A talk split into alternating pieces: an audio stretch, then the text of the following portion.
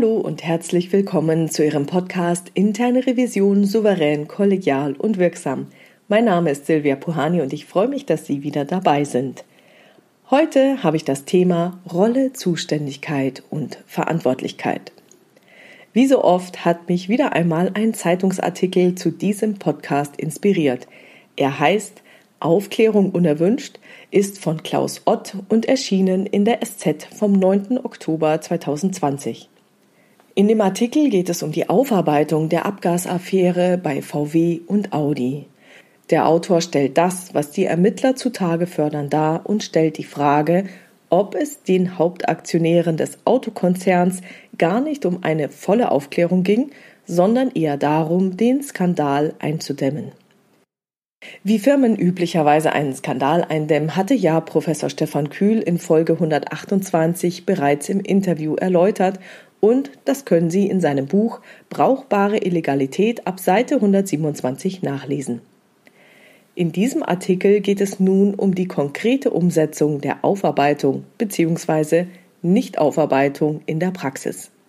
Hier die Auszüge des Artikels. Das bislang geheime Vernehmungsprotokoll, das neue tiefe Einblicke in die Abgasaffäre bei Volkswagen und der VW-Tochter Audi ermöglicht, ist zwölf Seiten lang. Ausgesagt hat bei den Ermittlern nicht irgendwer, sondern Christina Hohmann-Denhardt.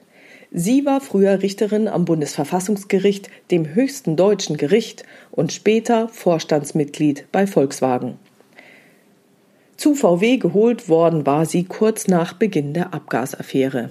Es sollte ein Signal sein, VW meint es ernst mit der Aufklärung. Doch nach einem Jahr war Hohmann Denhardt schon wieder weg. Ihr Vertrag wurde mit rund 12 Millionen Euro ausbezahlt und sie war zum Schweigen verdammt. So ist das in solchen Fällen geregelt. Doch bei den Ermittlern konnte und musste die Kurzzeitvorständin als Zeugin reden. Die zwölf Seiten lesen sich so, als habe sie sich einiges von der Seele reden können. Manchmal spricht ein einziger Satz Bände. Etwa die Aussage von Human Denhardt, sie habe anfangs schon den Eindruck gehabt, das mit der Aufklärung sei auch so gemeint gewesen. Aber das soll dieser Satz sagen, nur am Anfang eben. Das bezog sich auf die interne Untersuchung bei Volkswagen, mit der die Kanzlei Jones Day von VW beauftragt worden war, auch bei der Ingolstädter Tochter Audi. Informationen über die Untersuchungsergebnisse berichtete die Ex-Verfassungsrichterin den Strafverfolgern, habe es nur spärlich gegeben. Hohmann Denhardt saß auch im Aufsichtsrat von Audi. Im Aufsichtsrat von Audi habe es zur Aufklärung der Abgasaffäre einen eigenen Ausschuss gegeben, berichtete Hohmann Denhardt den Ermittlern. Die Aufsichtsräte hätten von Jones Day aber nur mündliche Informationen bekommen, sagte Hohmann Denhardt als Zeugin aus. Es habe ein paar Charts gegeben, die an die Wand geworfen worden seien, etwa mit Auszügen aus E-Mails. Der Kontext, also die Einordnung, habe gefehlt. Die Zeugin berichtete weiter, sie habe mehrmals gefragt, ob man in die Unterlagen auch Einblick nehmen könne, aber das sei ihr verweigert worden. Sie wisse aber aus ihrer beruflichen Erfahrung, dass man Dinge, die man nur an die Wand projiziert bekomme, nicht richtig einschätzen könne. Hohmann Denhardt, 70, hat eine lange Laufbahn hinter sich. Sie war Ministerin für Wissenschaft und Kunst in Hessen und gehörte von 1999 bis 2011 dem Bundesverfassungsgericht an. Dann leitete sie bis 2015 das Vorstandsressort Integrität und Recht bei Daimler und half dort, einen Korruptionsskandal aufzuklären. Das war für den damaligen VW-Chef Matthias Müller der Grund, sie Anfang 2016 zu VW zu holen. Aber es wurde nur ein einziges und schwieriges Jahr, über das die Ex-Vorständin am 4. August bei der Staatsanwaltschaft München II aussagte. Die Erinnerung war also noch frisch. Es sei so gewesen, erzählte Human Denhardt, dass Jones Day immer wieder eingewandt habe, der Kreis der Mitwisser solle möglichst klein gehalten werden. Das sei laut Jones Day der Wunsch des US-Justizministeriums gewesen, das Ermittlungen eingeleitet hatte. Ob sie, Homan Denhardt, denn versucht habe, über den Aufsichtsrat von VW auf Jones Day einzuwirken, wollte der Staatsanwaltschaft wissen. Die Antwort Sie habe solche Fragen mit Aufsichtsratschef Pötsch besprochen. Es habe eine enge Kommunikation zwischen Pötsch und Jones Day gegeben. Die Ermittler hakten nach. Es wäre ja denkbar, dass sie, Homan Denhardt, gegenüber Pötsch geäußert habe, dass das, was hier passiere, keine Aufklärung sei und ohne weitergehenden Bericht von Jones Day keine Aufklärung möglich sei. Die Antwort der Einjahresvorständin laut Protokoll Wir haben Gespräche geführt. Manchmal spricht eben ein einziger Satz Bände. Von einem Verwürfnis zwischen Homan Denhardt und Pötsch zu reden, wäre wohl untertrieben. VW erklärte auf Anfrage, Jones Day habe dem Aufsichtsrat und einen Sonderausschuss regelmäßig mündlich über den Stand und die Ergebnisse der Untersuchungen berichtet. Jones Day habe frei agiert und Zugriff auf alle Dokumente gehabt. Und das US-Justizministerium habe vollen Zugang zu sämtlichen Erkenntnissen der unabhängigen Untersuchung gehabt. War also alles in Ordnung? Nicht aus Sicht der Ex-Verfassungsrichterin. Deren Malheur hatte schon begonnen, bevor sie zu VW kam. Kurz vorher wurde Manfred Döss, der als Jurist mit Ellenbogen aus Edelstahl gilt, zum Leiter der Rechtsabteilung des Autokonzerns berufen. Es sei dann wohl der Wunsch des Aufsichtsrats und der Anteilseigner von VW gewesen, dass Döss die Verhandlungen mit den US-Behörden über Strafen und Schadensersatzzahlungen leite, berichtete Hohmann Denhardt den Ermittlern. Döss ist wie Pötsch ein Vertrauter der Familien Porsche und Piech. Hohmann Denhardt war, wie sie zu Protokoll gab, zwar zuständig für das Rechtswesen bei VW gewesen, also eigentlich auch für die juristische Klärung in den USA. Die aber oblag Dös. Sie selbst, so die Ex-Vorständin, sei nur ein einziges Mal in den USA gewesen. Sie habe diese Aufgabenverteilung mehrmals reklamiert, aber vergeblich. Hinzu kam, dass ihr Widersacher Dös von den Porsches und Piechs bei deren Familienholding damals sogar noch als Vorstand für das Ressort Recht installiert worden war. Die Familienholding ist Hauptaktionär bei VW. Döss, formal der Untergebene von Humann Denhardt bei VW, stand damit auch über ihr. Insofern sei es nicht leicht gewesen, mit ihm ins Gespräch zu kommen, erzählte Humann Denhardt den Ermittlern. Die waren irritiert. Da sei doch unverständlich, dass man die Ex-Verfassungsrichterin wegen des Abgasskandals zum Vorstand für das Rechtswesen bestelle, sie dann aber nicht mit der Aufarbeitung und den Kontakten zu den US-Behörden betraue. So stehe es im Protokoll. Die Antwort von Homer Denhardt Das habe ich auch nicht verstanden. Sie habe aber nicht sofort das Handtuch werfen wollen. Sie blieb erst einmal und erlebte mit, wie die angebliche Aufklärung bei VW ablief. Dort habe es für einzelne Aufsichtsräte die Möglichkeit gegeben, in einzelne Unterlagen aus der internen Untersuchung Einblick zu nehmen.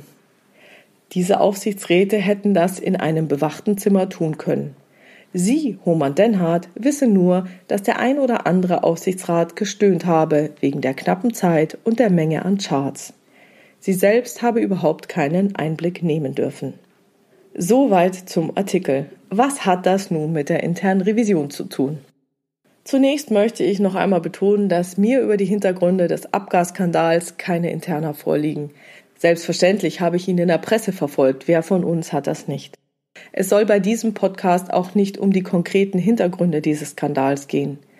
Worauf ich Ihr Augenmerk lenken möchte, ist erstens, wie wichtig es ist, den Kontext einer Situation in einem Prüfungsbericht darzustellen und zweitens, wie wichtig es ist, die Aufbauorganisation mit ihren Rollen, Zuständigkeiten und Verantwortlichkeiten zu prüfen.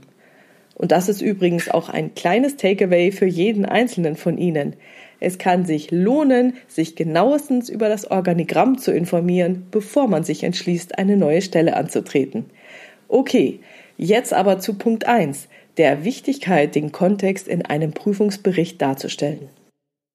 Das hat mir an diesem Artikel besonders gut gefallen. Frau Hohmann-Denhardt wisse aber aus ihrer beruflichen Erfahrung, dass man Dinge, die man nur an die Wand projiziert bekomme, nicht richtig einschätzen könne. Das heißt, wenn der Kontext fehlt, kann man Feststellungen nicht einordnen. Wir bemühen uns ja immer, alle Fakten möglichst objektiv darzustellen und sehen an diesem Beispiel, dass dies nicht ausreicht, wenn ein Thema komplex ist. dann reicht es auch nicht, einen Bericht ausschließlich aus einem Sammelsurium an Feststellungen zu formulieren. Man muss dann immer den Kontext darstellen und auch betrachten, besonders in unserer schnelllebigen Welt. Gefallen hat mir auch, dass Frau Humann-Denhardt mehrmals gefragt habe, ob sie in die Unterlagen auch Einblick nehmen könne. Wir Revisoren können ja ein Lied davon singen, dass das sogar in der Rolle der internen Revision nicht immer einfach ist, diesen vollen Einblick zu gewinnen. Welche Hürde ist es erst, wenn man sich nicht auf ein Revisionshandbuch oder eine Arbeitsanweisung stützen kann, die einem dieses Recht gewährt, selbst wenn man Vorstand ist? Hut ab vor dieser Frau, die anscheinend nicht locker gelassen und immer wieder nachgefragt hat, obwohl man ihr die Einsichtnahme in die Unterlagen mehrfach verweigert hat. Zweitens die Wichtigkeit, die Aufbauorganisation mit ihren Rollen, Zuständigkeiten und Verantwortlichkeiten zu prüfen. Die Prüfung der Aufbauorganisation kann insbesondere für Revisionsneulinge leicht dazu verführen, sie als Formalie abzutun und sich nur oberflächlich mit ihr zu beschäftigen – Meiner Erfahrung nach kann sie es ganz schön in sich haben und sehr spannend werden. Insbesondere in Konzernen, in Matrixorganisationen oder in Organigrammen mit verschiedensten fachlichen und disziplinarischen Berichtslinien. Passen Sie da auf alle Fälle auf. Und so war es ja auch in diesem Fall. Der Artikel beschreibt sehr schön, dass Frau Hohmann-Denhardt wegen des Abgasskandals zu VW als Vorstand für das Rechtswesen geholt und bestellt wurde. Klar, dass der Leiter der Rechtsabteilung ihr Untergebener ist. Man hätte auch vermuten können, dass der Vorstand für Recht für die Aufklärung des Abgasskandals zuständig ist. In einer Aktiengesellschaft, die mehrheitlich im Streubesitz liegt, geht es auch nicht höher.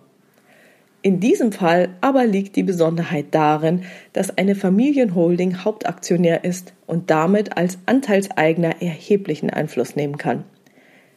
Damit wird die auf den ersten Blick so klare Rolle ausgehöhlt und die Zuständigkeit beschnitten. In anderen Fällen können auch Zuständigkeiten und Verantwortlichkeiten auseinanderfallen. Da ist dann jemand zwar für etwas zuständig, aber nicht verantwortlich. Sprich, er muss dann, wenn es schief geht, nicht den Kopf dafür hinhalten. Fragen Sie also immer, wer muss den Kopf für welche Entscheidungen hinhalten. Lassen Sie sich auch bitte nicht von der scheinbaren Langweiligkeit des Themas einlullen. Ich mutmaße mal, wenn Frau Humann-Denhardt vorab Klarheit gehabt hätte über ihre tatsächliche Rolle, Zuständigkeit und Verantwortlichkeit, hätte sie den Vorstandsposten wohl nicht angenommen. Ich schätze sie so ein, dass sie nicht nur auf der Schauseite des Unternehmens agieren wollte. Vielleicht hat sie auch deshalb mutig die Konsequenzen gezogen. Mein Fazit.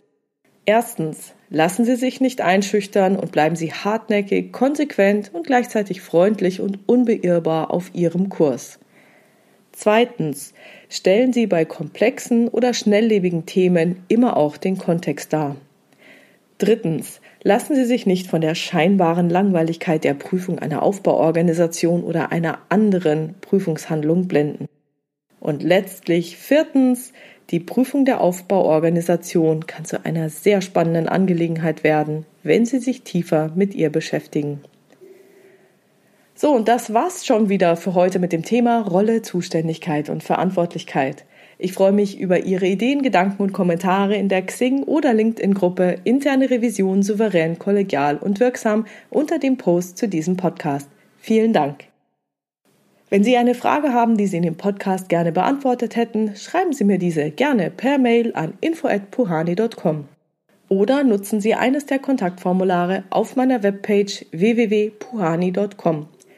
Wie Sie wissen, habe ich dort nicht nur eine offene, sondern auch eine anonyme Variante für Sie vorbereitet und die Fragen greife ich dann gerne in weiteren Podcasts auf. Vielen Dank für Ihre tollen Rückmeldungen. Ich freue mich wirklich immer wieder drüber, schöne Rückmeldungen von Ihnen zu bekommen. Herzlichen Dank. Bleiben Sie dran, hören Sie gerne wieder rein in Ihren Podcast Interne Revision souverän, kollegial und wirksam. Mein Name ist Silvia Puhani und ich wünsche Ihnen erfolgreiche Prüfungsprozesse.